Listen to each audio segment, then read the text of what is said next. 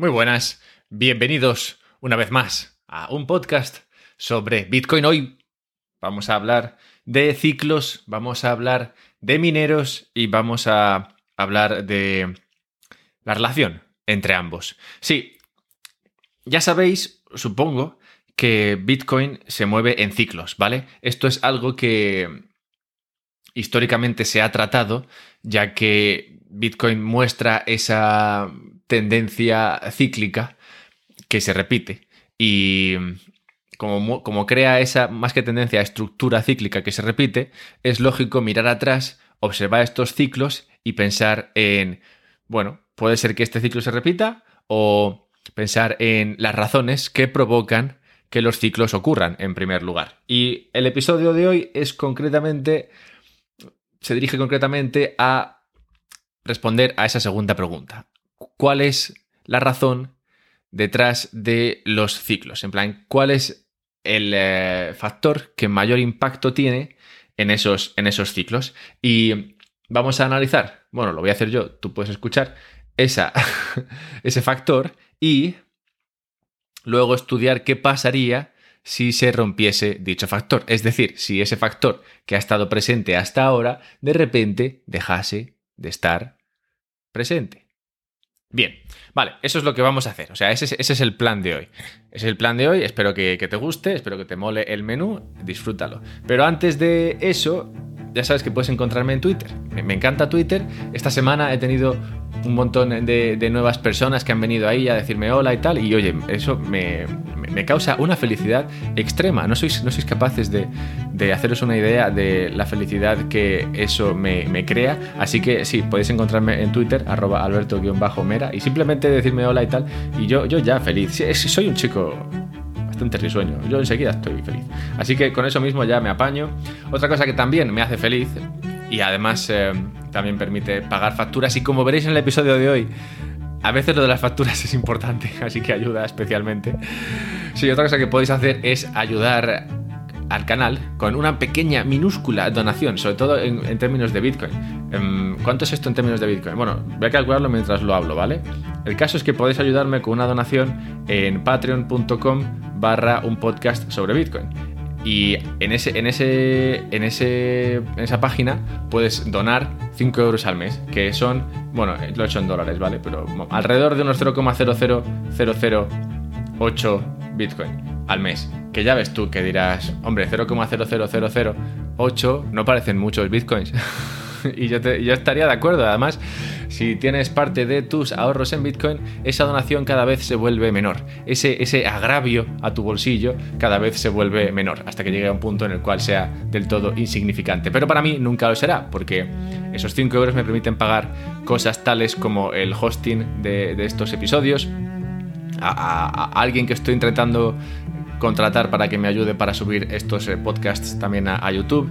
Bueno, varias, varias, cosas. Y como veréis en el episodio de hoy, también cosas de análisis que costaron una pasta. Están muy venidos arriba. Total, que, que todo eso podéis hacer a través de Patreon. Y si queréis ahorrar en Bitcoin, como yo entiendo que es lógico, pero oye, haya cada uno y esto no es, eh, y esto no es eh, consejo de inversión ni recomendación financiera de ningún tipo. Podéis hacerlo a través de Relay. Hay un enlace en la descripción que te lleva a una página web donde sale mi cara y ahí cerca de mi cara hay un enlace en el cual tú te puedes descargar la app de Relay. Y con Relay tú puedes comprar Bitcoin enviando dinero a una cuenta bancaria en Suiza, lo cual suena como muy de James Bond y mola. Y aparte te ahorra toda la cuestión esa de KYC, no tienes por qué dar datos ni nada, tú simplemente mandas una transferencia allí y ellos te mandan una transferencia a ti en Bitcoin y tú pues oye, feliz. Así que por esta razón me gusta Relay, también porque me gusta Suiza y también me gusta la gente que trabaja ahí, son súper majos. Así que nada, Relay, si lo queréis usar, pues lo podéis hacer a través de ese enlace y además, además eh, hay un descuento si lo hacéis. Así que, bueno, pues eh, nada, no sé, eso, para mí son todo ventajas. Si no queréis hacer nada de todo esto, pues no pasa nada. También podéis dejar 5 estrellas en, en iTunes y yo feliz. Bien, vale. Habiendo dejado todo esto ya comentado, pasemos al tema de los ciclos, ¿vale? Vale. Ya me respondo yo, estoy de acuerdo. Ciclos. Bitcoin se mueve en ciclos. Y estos ciclos a ver, se mueve hasta hoy en ciclos. Y estos ciclos vienen dados por la cuestión del halving. El halving, ¿sabes qué es? Cuando de repente, bueno, no es de repente, todo el mundo sabe cuándo pasa, cuando cada cuatro años o 210.000 bloques creo que es la recompensa, el subsidio en Bitcoin a los mineros se corta por la mitad, ¿vale? Entonces hay un primer, eh, hay un primer eh, ciclo durante los primeros cuatro años, que fue hasta 2013 o así, luego tenemos el siguiente ciclo hasta 2016 y luego tenemos el siguiente ciclo hasta 2020. O sea que ahora estaríamos como en el cuarto ciclo, por así decirlo, ¿vale? Entonces, observando esos, esos primeros ciclos, podemos encontrar varias similitudes. Y esto es lo que creó la idea de los ciclos, ya que, claro, si tú ves que una figura o una serie de patrones se repiten varias veces, en este caso tres veces, pues eres capaz de identificar, oye, que ahí pasa algo, y este algo lo llamamos ciclo, ¿vale? Entonces, el ciclo es simplemente que al principio, bueno, pues eh, cuando, cuando, se, cuando, se, produce el halving, esos, esos mineros que están ahí minando Bitcoin pasan a ganar menos, eh, menos dinero, ¿vale? Y esto también provoca que se creen menos Bitcoins, porque los mineros son los que crean Bitcoins. Y todo esto en conjunto lo que provoca, o lo que ha provocado en estos últimos ciclos, es una subida del precio que, digamos, viene marcada por esa, esa, circunstancia de menos monedas en mercado y, mineros, y mineros menos, eh, menos, ¿cómo se dice? Al principio menos rentables y luego después muy rentables. Bien, entonces yo traté ya en un podcast toda la cuestión del halving y de los mineros, ¿vale? porque eso requiere, requiere un episodio entero, explicar la rentabilidad de los mineros a, raíz del halving. Ese, episodio fue más o menos cuando ocurrió el halving este último, que fue en 2020, en mayo de 2020. Pero bueno, la idea es que mm, cuando, cuando Bitcoin hace el halving, claro, hay menos subsidio. ese menor subsidio castiga mucho a los mineros mineros que dejan de ser rentables porque vivían o sobrevivían gracias a, ese, a ese subsidio, que ahora al cortarse por la mitad les masacra. Entonces se carga a muchos mineros y al tiempo crea menos Bitcoin, porque las, Bitcoins que se crean son, menos, se corta por la mitad la, emisión de Bitcoins. Entonces, claro, esto provoca que muchos, muchos mineros tengan que desaparecer al tiempo que se crean menos, menos Bitcoins. O sea que lo que deja es un, eh, eh, un ambiente en el cual hay menos mineros y estos mineros son los únicos que son rentables y durante un tiempo van a ser súper rentables, ya que esa menor emisión de Bitcoin suele hacer que ante la misma demanda el precio de Bitcoin suba y entonces con un grupo pequeño de mineros minando y precios de Bitcoin subiendo, esos mineros se vuelven muy ricos y empiezan a ganar mucho dinero, lo cual atrae a nuevos mineros y nuevos mineros vienen al mercado haciendo que esos primeros mineros dejen de ganar tanto dinero, ¿vale? En plan, es lógico, tú creas un mercado en el cual hay, se está ganando mucho dinero, imagínate que mañana me invento unas zapatillas nuevas y las vendo como, como si no hubiese un mañana, pues la gente lo verá y se pondrá a hacer la misma zapatilla erosionando así mis beneficios hasta que, hasta que al final, bueno, pues eh, digamos que se convierta en una especie de materia prima y ya está. Y, no, no, sacaremos demasiado, casi nada de dinero ninguno. que es lo normal, así es como funciona. Entonces, los mineros ganan mucho dinero durante un rato mientras el precio sube debido a esa menor emisión y esa, y esa menor competencia de, otros mineros, lo cual atrae nuevos mineros. El, periodo para por examinar no es de un día para otro, ya que hace falta un equipo, hace falta unas instalaciones y demás, así que esto lleva tiempo, así que durante todo ese tiempo hay muchos mineros que ganan mucho dinero. Cuando entran nuevos mineros y hay más competencia, ese, ese, beneficio, ese margen, se empieza a reducir y al final provoca que muchos de estos mineros pasen a ser eh, deficitarios, digamos que pasen a perder dinero. Entonces, cuando cuanto menor es el beneficio, o, más se acerca esa pérdida, más bitcoins tienen que vender de las que minan, ¿vale? Pues los mineros minan bitcoin. Entonces, ese, ese, esa venta de bitcoins por parte de los mineros ha sido históricamente lo que ha provocado los ciclos. Son más cosas, ¿vale? Hay muchos factores que, que, provocan un ciclo, pero, pero lo que sí que vemos es que esos ciclos ocurren alrededor del halving y en gran medida son es, este impacto del halving en los mineros el que provoca los ciclos, ya que los mineros tienen Bitcoin y mientras ganan dinero no tienen por qué venderlas, cuando dejan de ganar dinero tienen que empezar a vender y esa presión vendedora se acaba cargando el mercado, que cae y luego y, dando así comienzo a un nuevo ciclo, ¿vale? Bien, esto, esto es así. así es como funcionan los ciclos hasta ahora. Espero que haya sido una explicación medianamente coherente.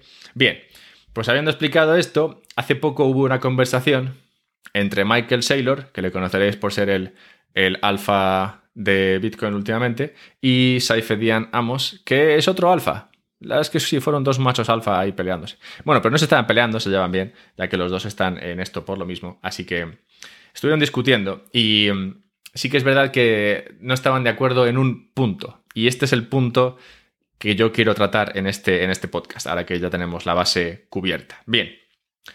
Saylor, Michael Saylor, el alfa, eh, alfa de, el alfa de Bitcoin de, que viene de MicroStrategy, opina que este podría ser el último ciclo, es decir, que ya no veríamos un ciclo similar al que vimos en, las últimas tres ocasiones. Por su parte, Saif cree que sí que veremos un ciclo, pues eh, él cree que el peso de los, de los mineros al final sigue siendo suficientemente potente como para provocar ese fin de ciclo que daría lugar a un ciclo nuevo, ¿vale? Es como cuando muere Neo, ¿vale? Imagínate que, que Neo no se hubiese venido arriba en, la peli esta de Matrix, claro, y hubiese decidido quedarse ahí vivo, lo que tenía que haber hecho habría sido morir cuando ve al arquitecto y dando así lugar a un ciclo nuevo. Bueno, pues lo que Sailor, lo que Sailor opina es que aquí estamos en el, punto en el cual Neo decide no morir y crear un superciclo. Y Saif opina que Bitcoin, o sea, que Neo va a morir dando así lugar a un nuevo ciclo. Bien, entonces esas son las dos posturas que, tenían, en esa, discusión. Y la verdad es que sé, no sé quién tiene razón, claro, los dos tienen un, argumento bastante interesante. Voy a exponer aquí principalmente el argumento de Sailor, ya que el de, el de Saif es el más, eh, bueno, es el que acabo de explicar, básicamente, y sería uno que básicamente diría que según va subiendo el precio de Bitcoin, eso atrae más mineros, más mineros provocan provoca que haya menos beneficio por parte de los mineros y ese menor beneficio por parte de los mineros al final les obligará a vender y esas ventas de Bitcoin por parte de los mineros lo que harán será cargarse el ciclo, dando lugar así a, a uno nuevo. Esto tiene, tiene sentido, y no sé si, no sé si me estoy adelantando, pero para mí, para mí tiene bastante sentido, así que no sé, no sé quién va a ganar, porque lo de Sailor que voy a explicar ahora también tiene sentido. Bien, todos los datos que he observado, y no, son muchos por desgracia, demuestran, refrendan que los mineros son efectivamente los que, los que venden, los que en su mayoría acaban vendiendo. O sea, los que son, digamos, el núcleo de las ventas. ¿Sabes? Cuando te preguntas quién está vendiendo Bitcoin, bueno, pues normalmente son los mineros, ¿vale? Los mineros suelen, suelen vender. Y bueno, cuando digo que no tengo muchos datos es porque es complicado encontrar, no es bueno, más que complicado, es caro encontrar estos datos. Quería, quería, quería conseguir unos y, la suscripción a, esos, a ese servicio cuesta como 700 dólares al mes, o sea que estamos muy lejos de los 700 dólares al mes a través de Patreon, pero bueno, la suscripción barata que no da acceso a tanto, pero da un poquito, son unos 50, así que oye, esa creo que sí que la voy a conseguir, gracias a vosotros, así que cuanto más me ayudéis, pues mejor información puedo, puedo transmitiros. Pero bueno, los datos que sí que he conseguido encontrar demuestran, refrendan que los mineros venden. ¿Por qué venden los mineros? A ver, tiene sentido que los mineros vendan. Los mineros venden porque tienen primero que recuperar costes, ya que se han gastado una pasta en artilugios mineros, o sea, en ASICs y otra maquinaria que es necesaria para, para minar. También venden porque tienen que pagar la electricidad y por regla general las eléctricas no admiten Bitcoin. Entonces tú tienes que vender Bitcoin para conseguir dólares o yuanes o lo que sea y con eso pagar a la al Iberdrola de turno. Y otra, otro, otro coste importante que tampoco se puede hacer en Bitcoin en muchas ocasiones es el coste eh, de inversión. O sea, tú tienes siempre bueno, también tienes que pagar a tus empleados, aunque igual no les importa pagarles en Bitcoin, pero sí que tienes que estar invirtiendo en nueva maquinaria, cosas que se rompen, nuevos equipos para seguir minando, para seguir siendo competitivo. Entonces tienes que estar siempre invirtiendo en, nuevos, en nuevo material. Y esa nueva inversión tienes que hacerla también en, moneda fiat. De modo que tienes que vender Bitcoin para, para esto. Y claro, cuanto más cuanto más justo estés, cuanto más justos estén tus beneficios, o sea, tus resultados, pues más tienes que vender. Si, si, tus costes, estos todos agregados, son 99 y estás ganando 100 en Bitcoin, pues eh, básicamente tienes que vender casi todo lo que ganas en Bitcoin para poder hacer frente a los, a los gastos. Mientras que si ganas 100 en Bitcoin y tus gastos son 40, pues tampoco hace falta vender tanto.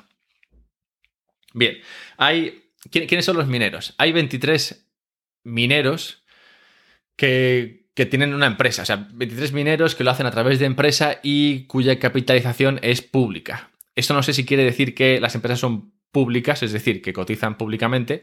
Lo que sí que sé es que son 23 empresas las que tienen una capitalización, lo cual quiere decir que tienen un número de acciones, tienen un precio por acción, lo cual me indica que tienen una cotización pública en un mercado de capitales. No estoy seguro como de... Eh, eh, no estoy, seguro porque no he mirado las 23 y hay algunas que tienen una capitalización muy pequeña, rollo 28 millones o algo así, esas igual no cotizan en una bolsa, igual es, eh, no sé, cotizan en, o en un, en un, mercado aparte de, startups o algo de esto, o, es simplemente una cotización, digamos, eh, privada o que, o que han dado ellos. No lo sé, pero vamos, lo importante es que hay unas 23 compañías que minan, 23 compañías de estas que digo, y que la capitalización agregada de las 23 son unos 22.000 millones de, dólares, ¿vale? 22.000 millones de dólares sería como el agregado de las empresas que cotizan y minan Bitcoin. Bueno, que minan Bitcoin y que son cotizadas, mejor dicho.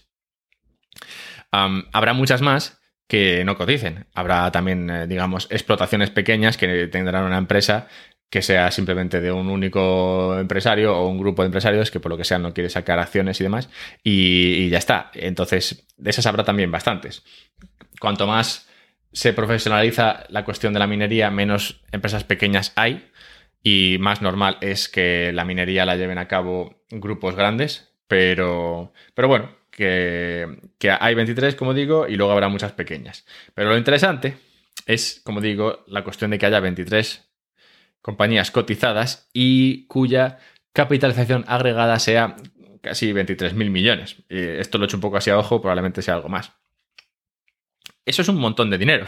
o sea, si tú tienes, imagínate que es una, si tú, tienes una empresa que vale 23.000 millones, oye, pues eso te da bastante juego, te da bastante libertad, te da bastante capacidad de, eh, de, cara a los bancos, de cara a los que proveen de financiación. Y aquí es donde donde el punto que argumenta Sailor empieza a cobrar eh, forma.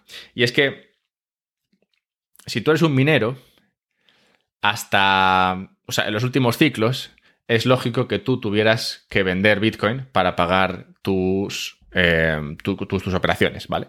El coste de tus operaciones. Pero ahora que ya eres una empresa muy grande, con una capitalización, con, digamos, una historia, ahora ya no te costaría tanto, o no debería costarte tanto, el acceder a, acceder a deuda. Es decir, endeudarte ya sea con la, con la emisión de bonos o con la salida, con sacar a bolsa parte de tus acciones.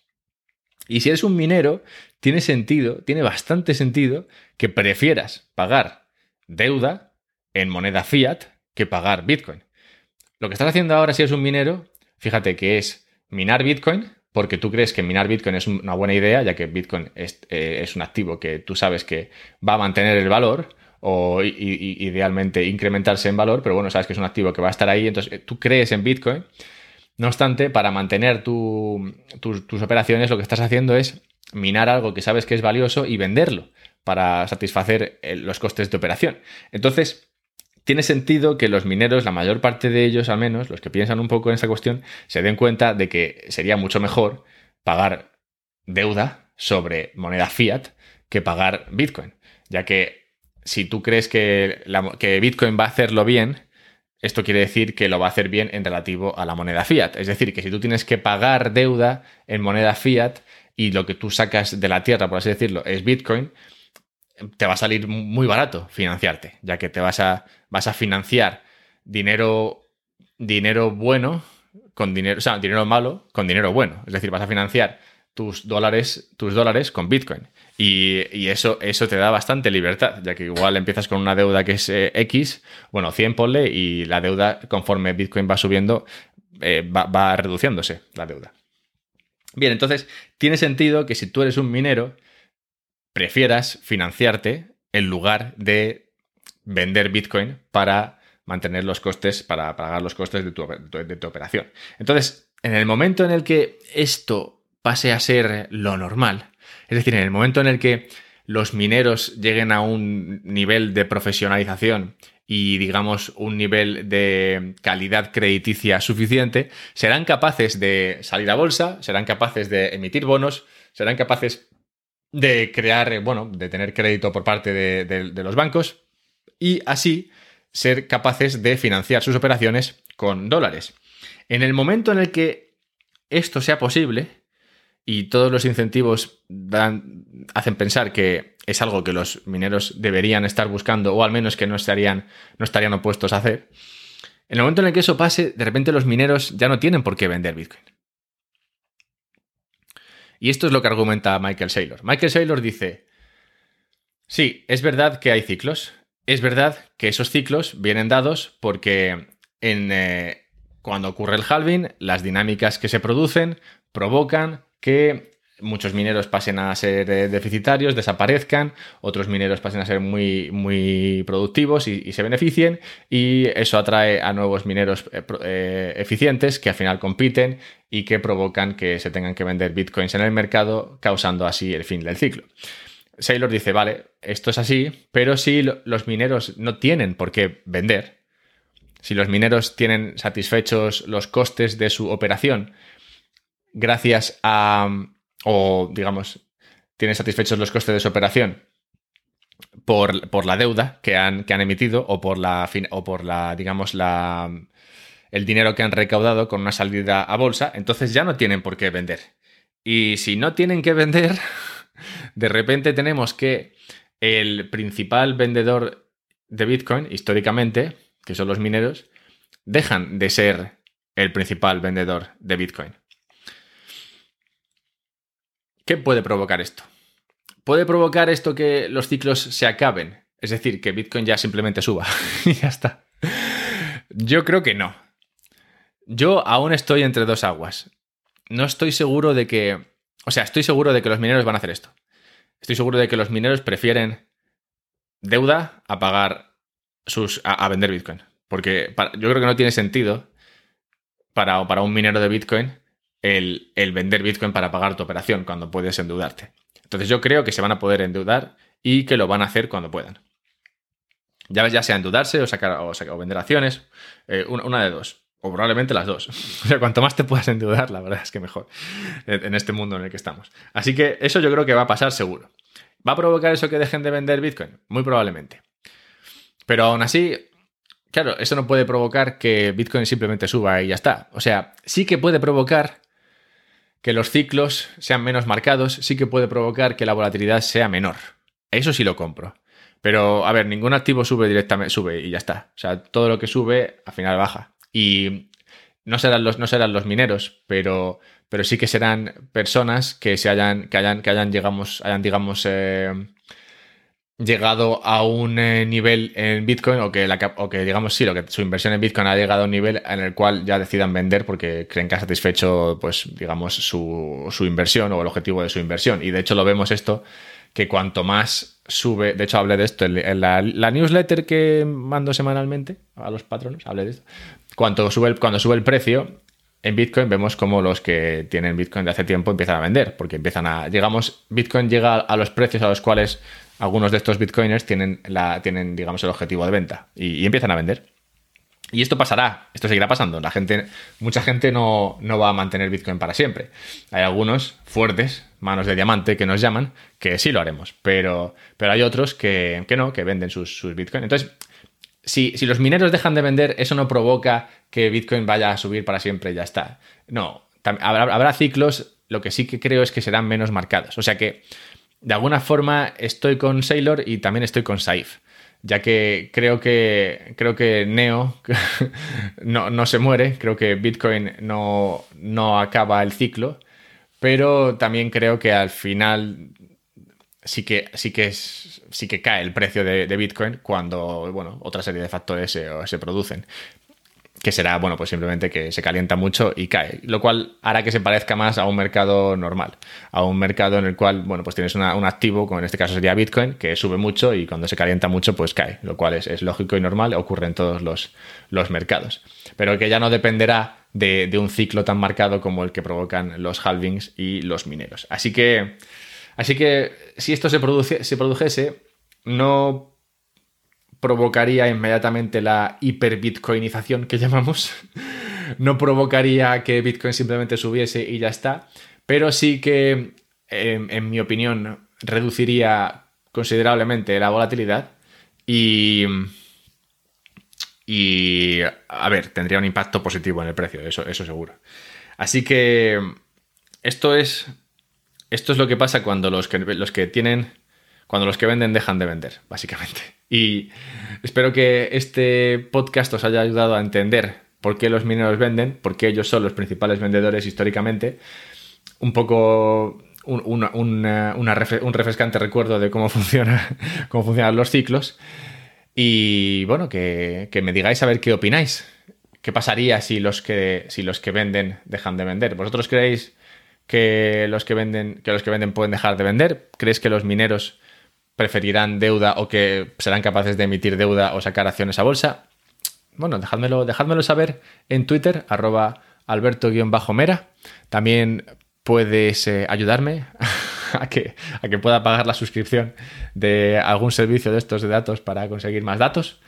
Me gustan los datos.